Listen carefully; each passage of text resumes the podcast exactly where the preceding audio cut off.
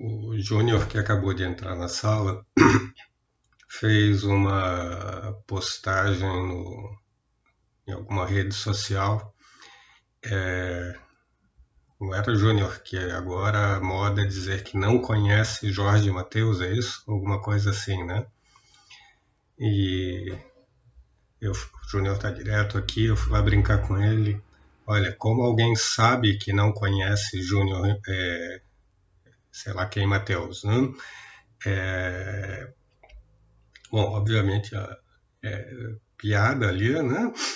É, mas, assim, um pouco das... Da, mesmo que para fazer piada, um pouco do uso das ferramentas que a gente tenta construir aqui, né?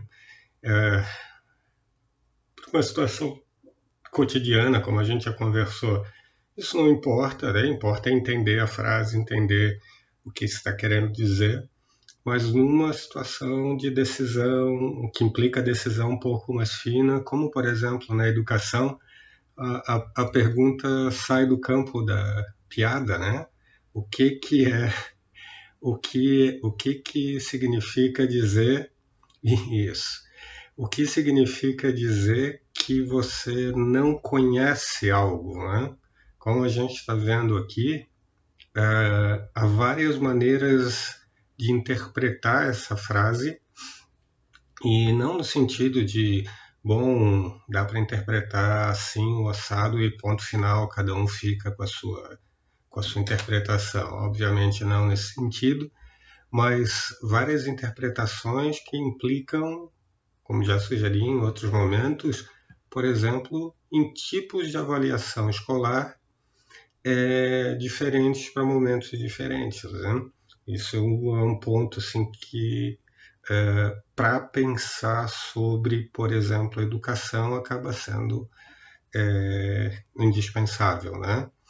E notem, uma, é, aproveitando o mote da, da, da, da piada lá, é, tem um ponto que a gente não tratou aqui, né? A gente falou lá no começo de dois sentidos dois usos né, do termo conhecer em língua português.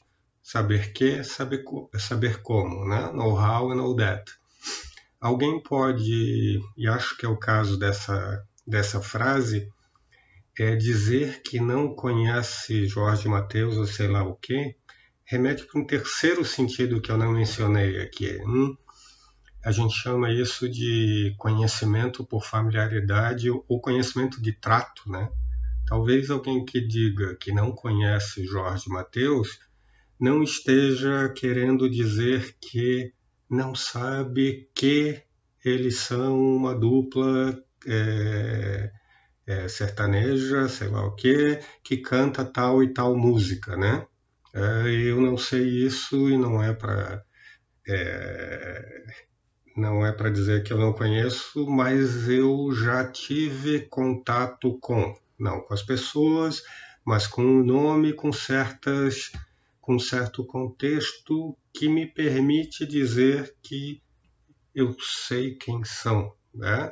Eu já tive contato com essa, com esse, com essa entidade ali, com essas pessoas, né? com, com o nome delas, ou sei lá o que.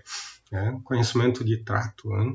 Um terceiro sentido. Mas bom, só para a gente explorar, explorar a piada, né?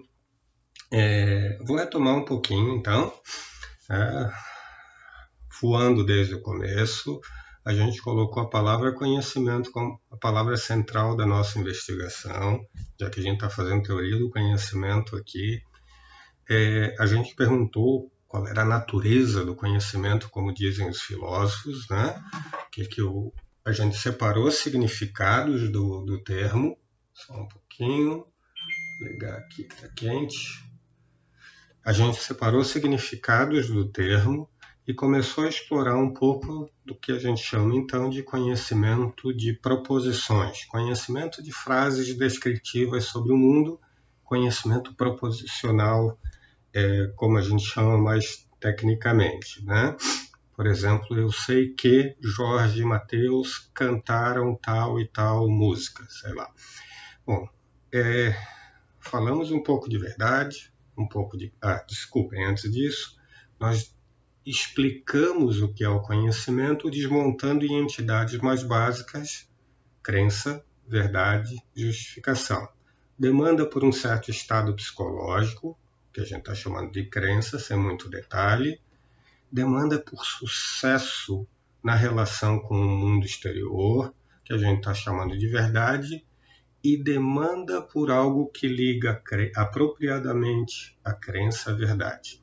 Então, já vimos dois modelos aqui de explicação do que é justificação. Um, muito grosseiramente, da, que forma a família que a gente chama de internalismo, apesar desses nomes não importarem muito, centra sua explicação na posse de evidências, para usar o termo que a gente tem usando aqui, e o termo mais popular. A gente viu que essa é uma demanda sofisticada, supõe um agente sofisticado, porque ter evidência não é só ter informação, é ter informação e usá-la para sustentar a ideia que eu supostamente sei, ou que eu quero dizer que, que eu estou em condições de saber, etc, etc e tal. Hum? Evidência é aquilo que explica a conexão que a gente espera entre crença e verdade.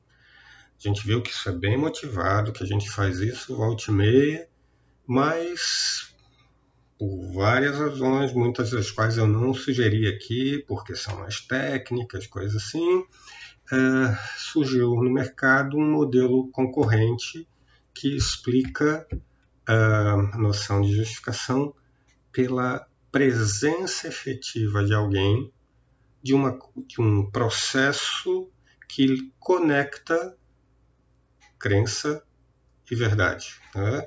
Não é que garante que é verdadeiro, né? mas que explica uma conexão bem sucedida.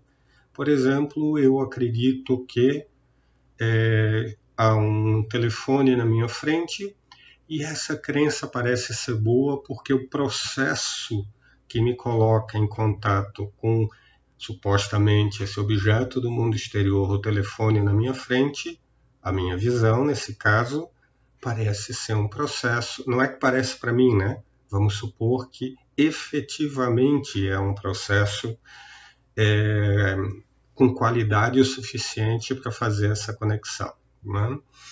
É, eu enfatizei aqui na característica dos agentes que cada um desses modelos premiam. O internalismo premia um agente, como falei, mais sofisticado, capaz de, de algum grau de reflexão. Né? Lembrem, para um internalista, não é a visão que justifica. Para um internalista, quem justifica é o meu trabalho, meu individual, de nesse caso considerar a visão como fonte de evidência para crer em tal e tal coisa. Eu não reajo à visão, eu julgo a visão. E por isso que eu tenho evidência em favor que eu, do que eu estou falando, certo? É, do outro lado, o externalismo é muito mais é, é, liberal, concessioso, no que diz respeito a quem pode ser o agente conhecedor. Tá? Lembrem lá, para trazê-lo aqui de volta, eu trouxe o Cartman junto com o Kenny hoje. Quem nunca viu o desenho, assista urgentemente. É, eu estou olhando de fora, eu estou vendo o Kenny reagir ao ambiente usando a visão, por exemplo. Eu julgo, de, olhando de fora, que a visão dele é confiável. Hum, é, e quando eu, ele desvia, por exemplo, de um outro objeto como o amigo dele, porque ele quer ir para tal lugar, eu digo coisas como, por exemplo, não, Kenny sabia que ou estava justificado em acreditar que ele devia virar para a esquerda ou para a direita para não esbarrar no colega. Hum? Notem é, a demanda psicológica aqui que aquele indivíduo para qual eu estou atribuindo o conhecimento, a demanda psicológica exigida é muito menor, tá? Muito menor. É... A força do internalismo vem exatamente do, da valoração do elemento reflexivo. A força do externalismo vem exatamente do reconhecimento que a nossa vida é, é, psicologicamente menos reflexiva do que a gente supõe. Lembre, ninguém refletiu nesse sentido aqui que a gente está descrevendo, é, é, se perguntando se há de fato um prato de comida na minha frente. Não, havia na hora do almoço, ou qualquer coisa do gênero, tá? De novo, isso pode parecer abstração de filósofo, né? Mas é, ter em mente esses dois modelos permitem, por exemplo, a gente avaliar melhor é, educação científica, por exemplo. Né? Vejam, a gente frequentemente vende a ideia de que o cientista, ao fazer sua atividade científica, é um indivíduo que avalia evidência, etc. e tal, que, que diante de uma nova informação pergunta qual é o lugar dela, blá, blá, blá. O problema é que quando a gente vai para um laboratório, quando a gente aprende, olha mais de perto práticas científicas e mesmo uh, no ambiente da filosofia, uh, a gente vai se dar conta que em muitas, muitos momentos a gente não faz isso. A gente simplesmente é treinado para reagir de certa, de certa maneira a, por exemplo, o, o, as informações que um certo aparelho nos dá. A gente não para e é ensinado a discutir se a gente deve considerar cada uma das informações que um medidor qualquer dá como boas, apropriadas, etc, etc e tal. A gente reage. É, na atividade científica, pelo menos em muitos momentos, a gente reage à informação e não avalia a informação. Assim como o Kenny reage aos dados que a visão dele lhe entrega. Hum, é, dando um passo maior ainda, vejam, a gente está disputando aqui é, não só educação, não só explicação da atividade científica, mas, por exemplo, o tipo de modelo uh, que a gente, de ser humano, que a gente vende como é, aquele que nós deveríamos desejar, é, buscar, etc., educar, está é, vendendo isso para a cultura, hein? ok? Lembrem, por exemplo, a gente pegou lá o terraplanista, etc. e tal, disse, olha, algo está errado quando tu me apresenta evidências aqui. É? Uh, eu vou deixar em aberto o que está errado, tá? A gente vai começar a tratar disso um pouquinho é, hoje. No último encontro, eu derivei dessa discussão uma discussão que é, tem um lugar muito importante na filosofia, na teoria do conhecimento em particular. É, é, eu desloquei essa discussão é, não para esse a discussão sobre ceticismo, né? não para esse lugar mais técnico que ela ocupa na filosofia, mas sim para um outro lugar que vale relembrar, né? O lugar mais técnico que ela ocupa na filosofia, mais e mais hoje em dia, por exemplo, é, é o lugar de servir de ponto de teste para uma determinada teoria, para uma determinada teoria epistemológica, por exemplo. Né? Vejam, se eu sou um engenheiro, o meu teste das teorias ou do modo como se constrói um prédio, etc. e tal, está uh, lá no mundo exterior, né? Está lá no confronto com o mundo exterior. O prédio caiu ou, ou é, consumiu material demais para ser construído, etc, etc e tal. No caso da filosofia, é, para sorte ou azar dela, não por culpa dela, mas por culpa dos objetos que ela trata, né? que são objetos que se relacionam no máximo indiretamente com o mundo físico. Eles estão muito mais no mundo conceitual, no mundo das ideias, né? que não é pouco importante na nossa vida. É, o teste das teorias é, é, em parte, pelo menos, é, interno. a gente precisa avaliar se uma teoria é capaz de ser levada ao limite e sobreviver com alguma com alguma propriedade. Hum? Levar ao limite é, é, algo que frequentemente a gente faz jogando o jogo do ceticismo. Lembra, eu falei aqui do Descartes. Descartes, de certa maneira, levou a teoria ao limite. Né? Olha, estou assumindo o pressuposto, o pressuposto de que eu sou sempre capaz de defender as minhas ideias, as minhas crenças, e eu vou levar isso ao limite brigando com qualquer um que quiser me enfrentar.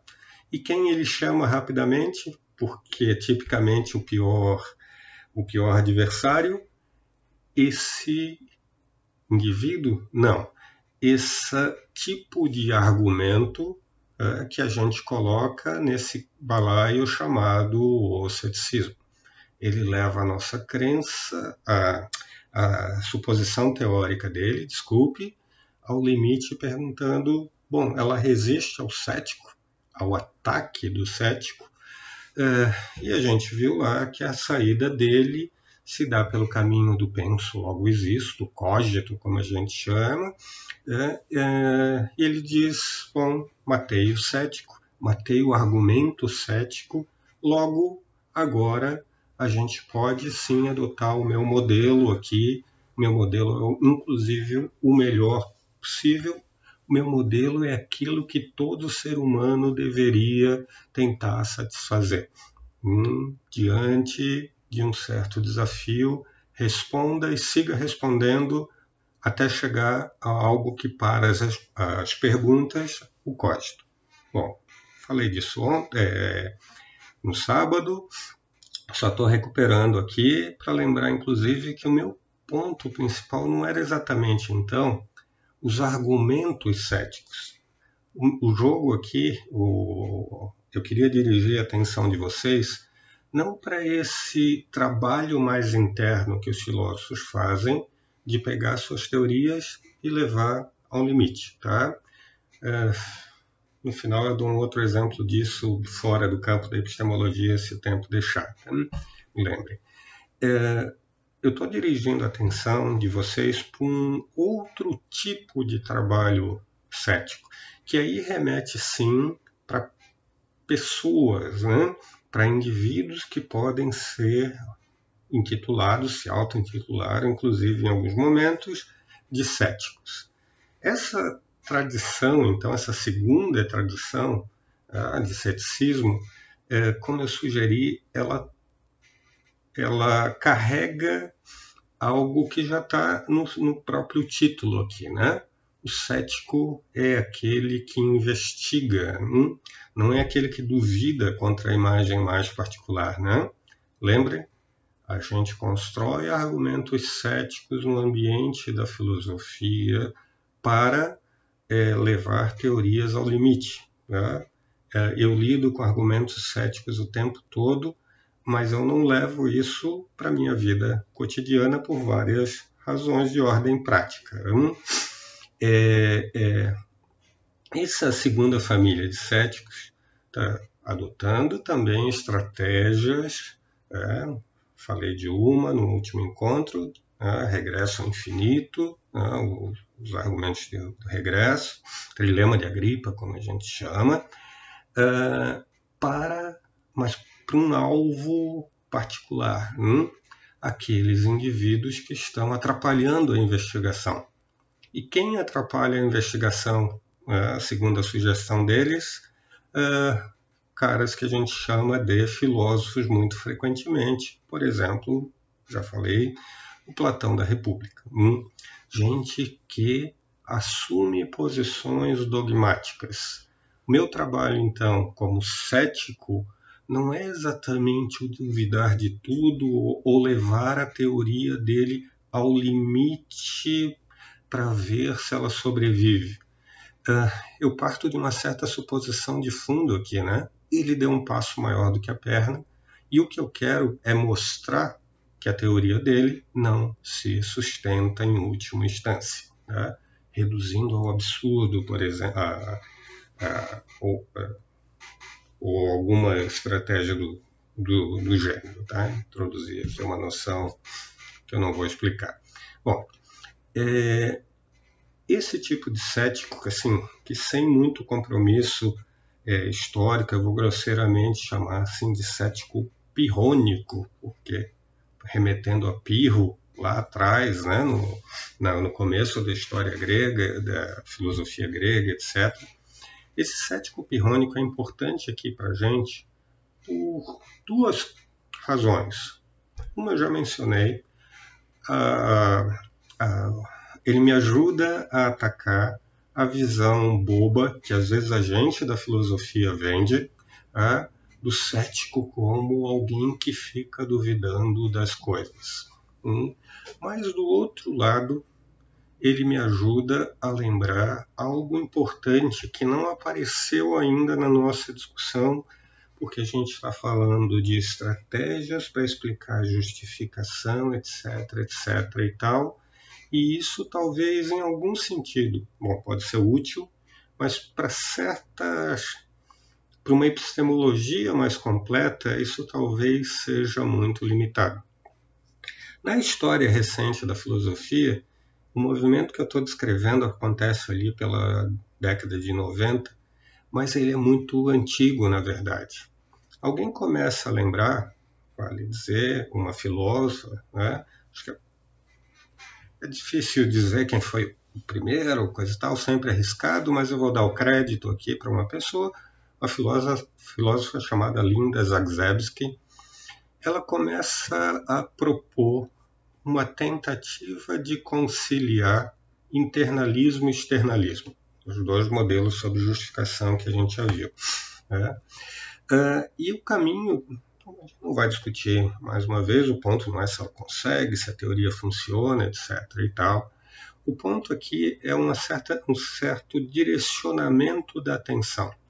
Disse, olha, tudo que a gente tem conversado, e isso vale para o que a gente tá, tem conversado aqui, ela, ele tem um objeto de avaliação muito estreito. Ele está olhando para uma pessoa em relação a uma crença dela. Lembra o Kenny dizendo, sei lá o que, a gente nunca entende o que ele fala, mas dizendo algo como há um celular na minha frente a gente avalia, aplica os nossos uh, uh, os três conceitos básicos, aplica uma certa teoria da justificação para avaliar a posição dele e diz tá tudo bem com essa declaração que o Kenny fez agora. Ele sabe que Jorge e Matheus fizeram a maior live da história, é isso, Fábio? Ou alguma coisa do gênero. Beleza. É, o nosso ponto aqui não é dizer que há algo errado com essa avaliação. Nosso ponto aqui é dizer que talvez ela não seja ampla o suficiente. Porque vejam, a gente tipicamente, ou pelo menos muito frequentemente, é, não avalia as nossas as práticas epistêmicas das pessoas, as atribuições de conhecimento, etc. e tal, fazendo um recorte tão estrito. A gente muitas vezes avalia pessoas, hum? a gente não avalia o médico por conta é, na sua declaração em particular no que diz respeito ao uso desse ou daquele remédio. Desculpem a gente até avalia em algumas circunstâncias, né? Fulano diz que tal remédio é bom, cura uh, a Covid. É, a gente avalia essa declaração muitas vezes, né? mas em outros casos isso não é um comentário político que é, a gente avalia a pessoa, Hum? A gente não está preocupado em olhar para se a declaração é bem justificada, etc. e tal. A gente olha para um certo comportamento intelectual geral da pessoa. Hum? A gente olha para aquele indivíduo e, de saída, julga o caráter intelectual dele uh, em primeiro lugar ou o caráter intelectual dele diz coisas sobre a nossa avaliação da justificação dele. Vejam, em muitas situações mais cotidianas, em que o caráter intelectual de alguém não importa, hum, é, alguém me dando informação na rua, etc. e tal, numa situação comum, bah, é, é, eu vou direto e, por exemplo, né, colho, as, uh, avalio as informações que ele deu ou simplesmente reajo né, à declaração que ele me deu uh, e tomo e sigo, sigo o testemunho que ele deu, viro para a direita e não para a esquerda ou algo do gênero. Em ambientes, em outras situações, porém, é, o fato de uma determinada declaração ter vindo de alguém que eu julgo que é uma pessoa que pensa mal, uma pessoa que avalia mal as coisas, etc., me faz uh, não reagir à declaração que ele fez, me faz, por exemplo, e esse ponto interessante aqui, mesmo diante das evidências que ele me apresenta, uh, me colocar num estado de avaliação dessas evidências muito mais cuidadoso uh, do que eu me colocaria em outras, em outras situações. Vejam, uh, minha mãe faz isso, né? Ela avalia um certo caráter geral dos, dos médicos, por exemplo. Né? Se ela acha que um médico é, sei lá, burro, né? o que é uma avaliação da pessoa e não da declaração, etc., ela me recomenda não ir para aquele médico. Ela está supondo que esse cara não é capaz de dar uma declaração boa sequer Uh, não exatamente, menos, né? Menos do que isso. Talvez, assim, se for o único médico, ela me recomende ir ao médico, a esse cara, em vez de ir ao mecânico da esquina, né? Mas ela vai me dizer coisas, muito provavelmente, ela diz como, olha, vai numa segunda fonte. Hum, olha, vai ler na internet. Olha, desconfia desse cara. Bom, esse tipo de movimento é importante, eu estou colocando, trazendo ele para cá, ligado à discussão sobre a uma discussão sobre ceticismo, né, o ceticismo pirrônico, como a gente falou aqui, uh, porque as duas discussões apontam para, sendo bem grosseiro, para o mesmo tipo de lugar. Bom, uma coisa é avaliar crenças, outra coisa é ter boas atitudes em relação às nossas investigações. Hum? Lembrem o cético, aquele que investiga, etc. e tal. A gente pode fazer uma pergunta exatamente nesse ponto aqui, uma pergunta que ajuda a dirigir a atenção. Ok, a gente está preocupado com ter uma boa investigação. Né? Investigação aqui, né, nós estamos preocupados em ter boa pesquisa científica, né? uma pesquisa científica que se encaixa exatamente no, no sob o nome mais geral que a gente está chamando de investigação. E para isso a gente não quer só combater o dogmatismo, etc. Hum? A gente quer mais que isso. Hum? A gente quer bons hábitos intelectuais. Né? A gente quer indivíduos que, vamos usar o chavão aqui, pensem bem. Hum. Vejam, a gente pode pensar bem e errar, a gente pode pensar bem e não tem bem e não tem certas é, não ter certas informações, a gente pode pensar bem e não ter evidências em relação a um determinado uh, assunto. Uh, uh, e mesmo assim, então, ser avaliado é, como um bom pensador, mesmo que não tenha nada a dizer sobre, sobre um determinado assunto. Né? Parece, inclusive, que ser um bom pensador nos ajuda a pensar sobre, parece incluir, é, uma certa capacidade de pensar sobre a nossa posição intelectual, né? Ah, eu reconheço que eu devo falar pouco ou deixar claro que estou emitindo opinião ou que eu estou participando de uma discussão não como quem está na posição teoreticamente boa, mas só como alguém que está manifestando é, as suas vontades em relação àquilo, é, por exemplo, participando de uma, de uma discussão sobre economia. Hum? Eu não sou economista, é, parece que eu tenho que reconhecer uma certa ignorância em relação à economia. Mas notem eu não tenho evidências para falar tal tal coisa em economia, vamos supor. É, eu devo me excluir da, da discussão? Talvez deva me excluir como fonte de informação, como alguém que defende uma tese assim mais substancialmente. É, mas se eu me julgo um bom pensador, e já vamos perguntar aí o que, que é isso, uh, talvez eu possa é, participar de uma discussão é, sobre economia de outros lugares. Hum? Muito frequentemente a gente faz isso como filósofo, né? Vejam, eu não tenho, e de fato não tenho, quase nenhuma informação sobre economia. O que eu tenho é de segunda mão, né? Eu consulto os meus amigos, por exemplo.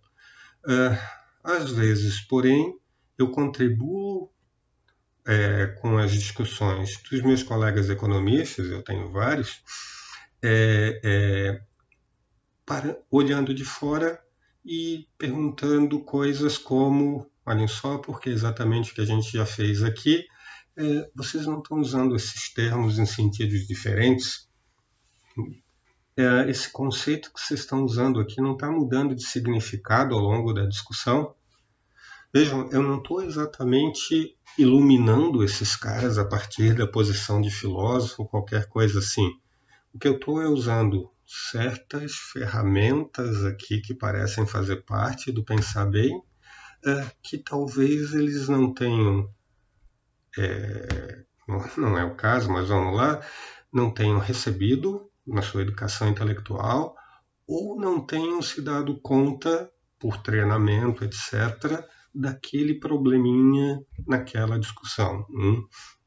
Então, o, a nossa discussão sobre ceticismo aqui serviu para nos dirigir a atenção para algo que parece estar num lugar próximo, mas não igual, a falar de crença verdadeira justificada. Falar, então, de caráter intelectual, falar de pensar bem, num certo sentido muito muito geral, né? Bom, quando a gente fala de caráter intelectual aqui, como eu já sugeri, a gente está remetendo para algo, na verdade, muito antigo. Né? Isso está, pelo menos, muito provavelmente como o primeiro modelo mais é, substancial, mais desenvolvido, etc. e tal. Isso está, pelo menos, na obra de Aristóteles, né, a obra chamada Ética Nicômaco. Hum? Ética Nicômaco é uma obra é, muito consumida na discussão em ética, ética em filosofia, uh, mas vale lembrar, né, a Ética Nicômaco não é exatamente, uh, uh, não é exatamente só um livro de ética. Hein? Parênteses, né? Quem não conhece, nesse livro o, o, Aristóteles introduz, ou pelo menos de maneira organizada, etc. e tal, um conceito. O conceito já estava assim na cultura grega, aparece no Platão, etc. provavelmente aparece em Heródoto, em gente antes.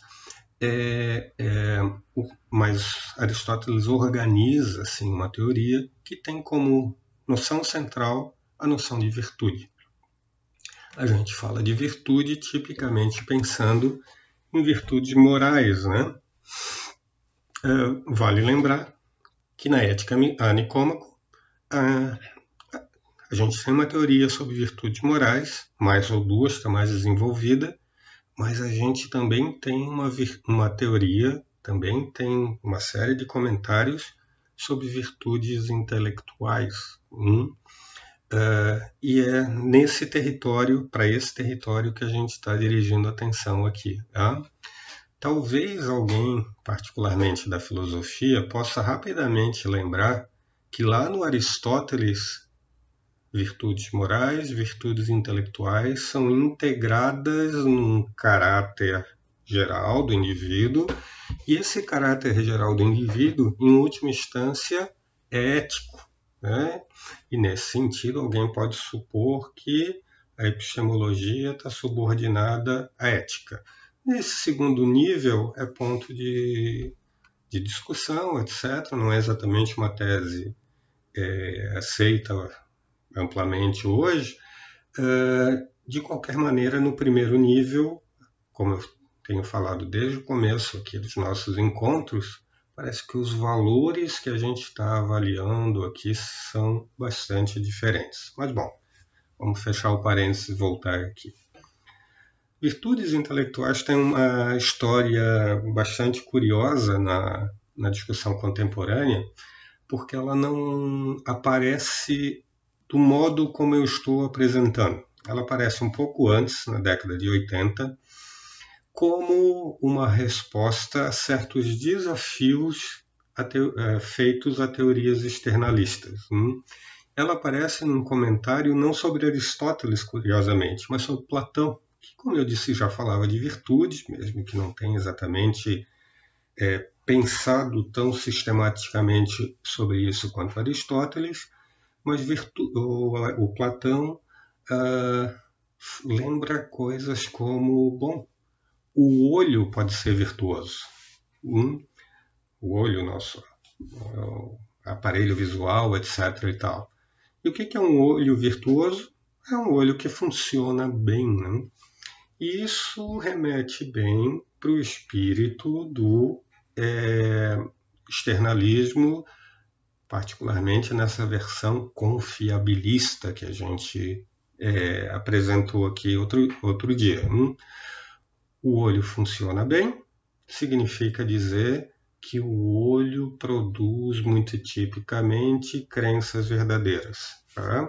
que o olho é uma fonte confiável de informações. A noção de virtude entra pelo caminho da confiabilidade.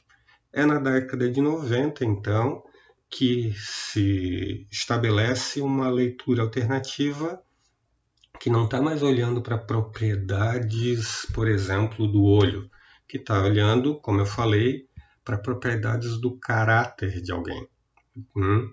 Supondo que isso oferece um modelo explicativo mais amplo e mais apropriado para descrever não apenas a relação entre um indivíduo e uma determinada informação, mas também uma, a relação entre indivíduos, uh, uh, suas informações, seu comportamento de longo prazo, etc.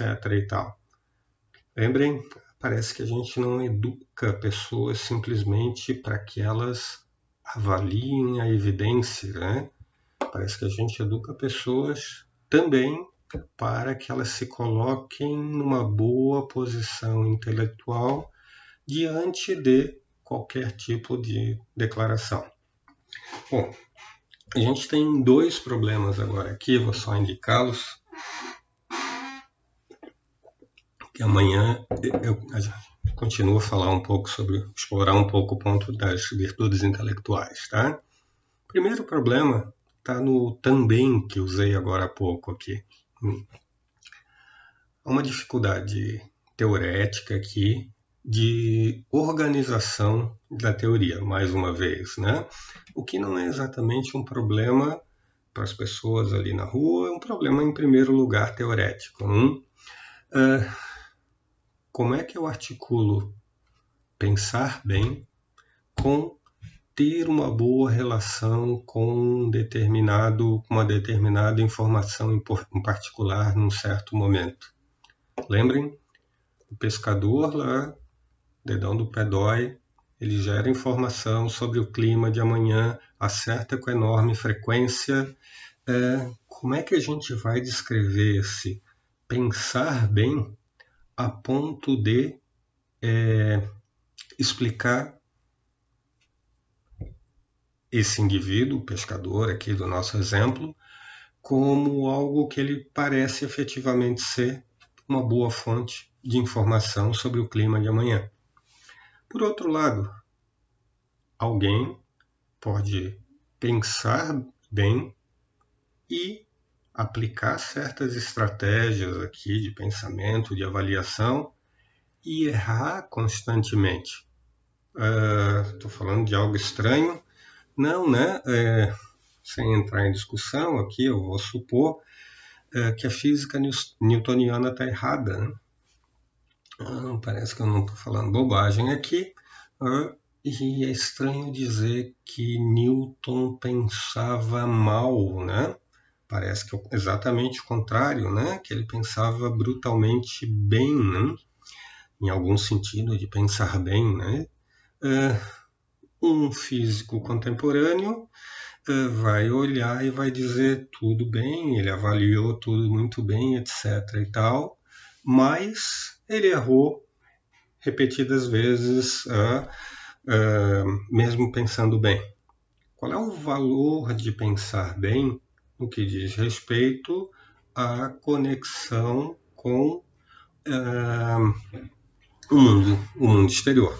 A gente já já viu versões dessa, desse tipo de, de consideração. Terceiro, alguém pode pensar mal em algum deixa eu melhorar isso aqui. Alguém pode ter vícios intelectuais tá? e num pequeno território e num determinado momento, etc. e tal, fazer uma avaliação apropriada como eu vou valorar uma, uma avaliação bem feita que, vamos supor, gera informação boa. Uh, como é que a gente avalia esse cara? Hum. Então vejam, o que eu estou fazendo agora aqui com vocês é trazer um outro tipo de objeto de avaliação. Né? Nós falamos de crença, de verdade e de justificação.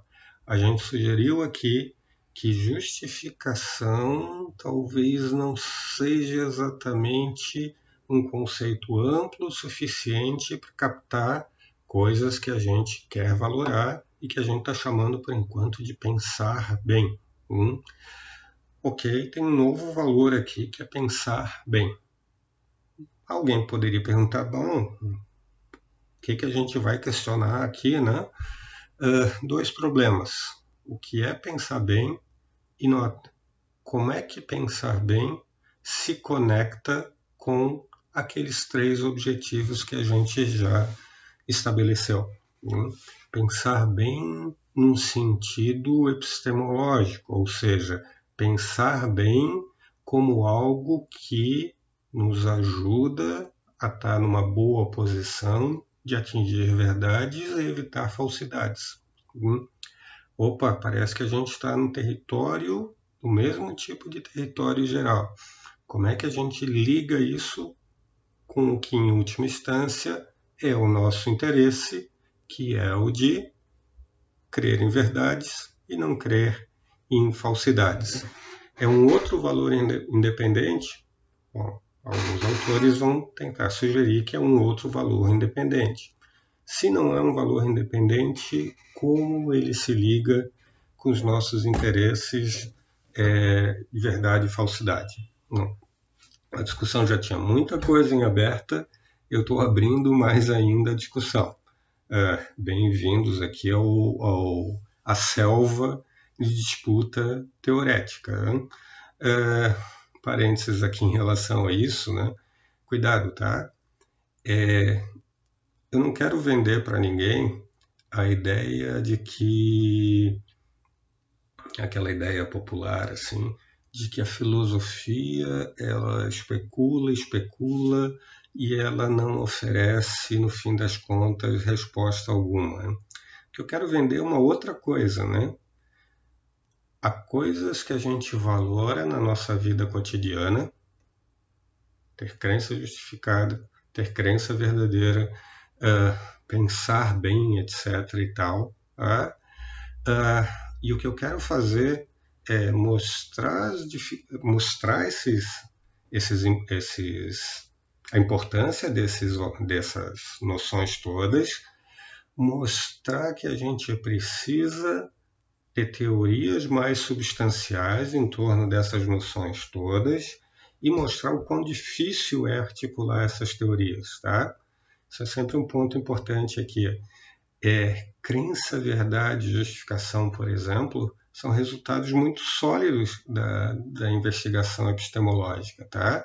Apesar de a gente discutir como a gente vai descrever isso, é, a gente discute a partir de certas bases comuns oferecidas, lembre lá do começo desse curso, pela nossa própria observação da vida comum dos indivíduos, dos usos linguísticos, etc, etc e tal. A confusão, em parte, está no segundo, a desconfusão não. A disputa teorética está no segundo nível, mas todo mundo nesse segundo nível, que a gente chama de um filósofo, está olhando para o primeiro e não está especulando no vazio. Vejam, se eu disser para vocês um exemplo de hoje, né? já dei vários exemplos desse tipo, que não, ok, devemos duvidar de tudo. Lembrem, eu mereço um puxão de orelha uh, que não vai ser dado primariamente por outros filósofos. Tem que ser dado pelas pessoas na rua, né? Ok? Uh, a gente lembrar disso deveria ajudar filósofos a pensar, por exemplo, sobre sua prática educacional e pensar o quanto é fácil e o quanto muito provavelmente é ruim uh, dizer para uma, uma sala de, de alunos do ensino médio, por exemplo, ainda mais de dizer quando você está naquela posição de autoridade meio construída à base de clichê, que devemos duvidar de tudo. Notem, esse é um conselho ruim Uhum. As pessoas vão dizer isso, né? As pessoas talvez não consigam explicar por falta de treinamento detalhe aqui, e os filósofos deveriam dizer por que, esse é um conselho ruim é, de maneira mais detalhada. E aí eles disputam sobre aspectos desses detalhes da explicação do porquê é ruim. Tá? Então não é exatamente uma discussão no vazio. Tá? Bom, amanhã é, é, eu vou retomar a discussão sobre virtude, vou inflar um pouco mais essa discussão, trazer um pouco mais de subsídio. Uh, lembre um caminho que a gente trilhou para chegar até ela, né? A gente está preocupado agora com coisas como bom comportamento intelectual, seja lá o que isso for.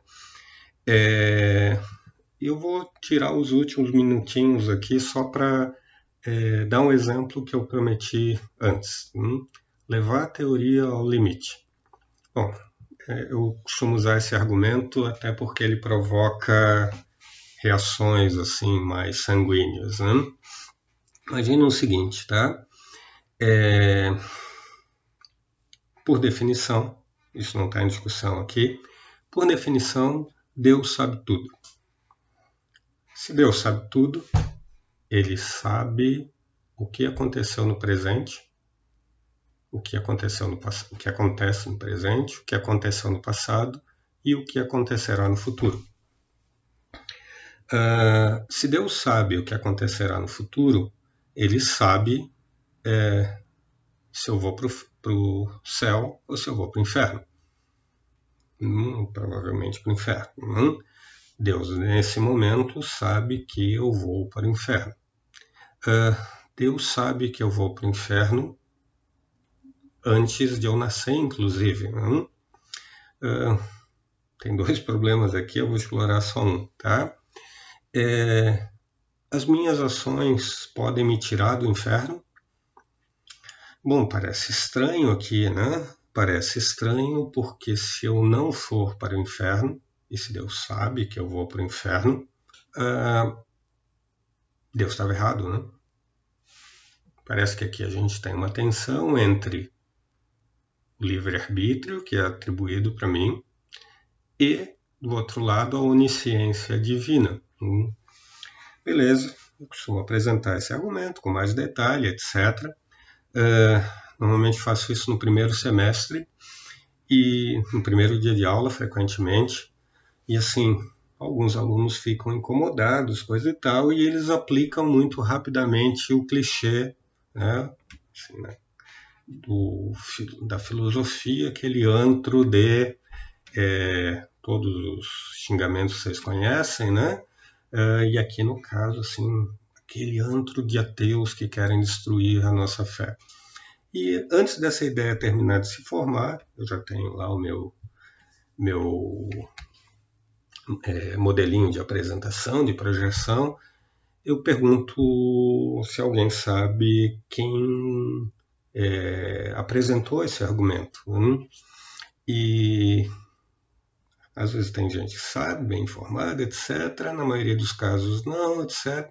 E eu projeto lá a imagem, o quadro, né? Porque não tinha foto naquela época do cara. Uh, quem foi? São Tomás de Aquino, hein? que por acaso era religioso, né? São Tomás de Aquino, uh, e que está fazendo o quê? Está exatamente levando a teoria ao limite.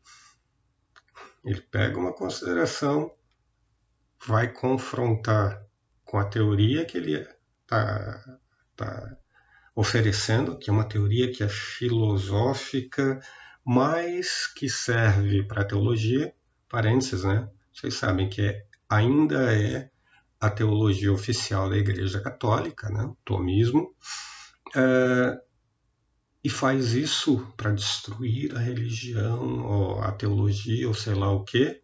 Não, faz isso para mostrar que o teu, supostamente, né, que o modelo teórico sobrevive no limite, sobrevive ao tipo de consideração que vai lá pegar conceitos centrais e dizer, olha, tem algo muito errado, porque dois conceitos centrais parecem ser incompatíveis. Ele levanta a mão e diz, Agora eu vou explicar como eu resolvo isso aí para vocês verem como a minha teoria é boa. Notem, é um teste de teoria. Hum. Assim como na atividade científica, a gente pode discutir o teste. A gente pode discutir se o teste é bom e pode discutir se a teoria passou mesmo pelo, pelo teste. Né? É, como falei, isso também acontece na atividade científica. Né? Conselho, assim, em geral, a gente pelo menos para certas formas de fazer filosofia e certas áreas da filosofia, talvez abrir mão da suposição de que ela é, sob todos os aspectos, diferente da atividade científica, talvez seja um, um, um bom conselho prudencial aqui de aproximação à filosofia. Mas, bom, isso é só para a gente é, é pensar num assunto secundário, tá? Então, amanhã 14 horas, estou aqui de volta, tá? Obrigado mais uma vez. É, esse encontro me, me ajuda bastante a organizar meu dia e a me manter professor aqui, mesmo numa, numa situação como essa, tá? Espero que ajude vocês. Então, amanhã, 14 horas, a gente volta a falar sobre virtude intelectual. Feito? Abraço, gente. Se cuidem e fiquem em casa, né? Abraço.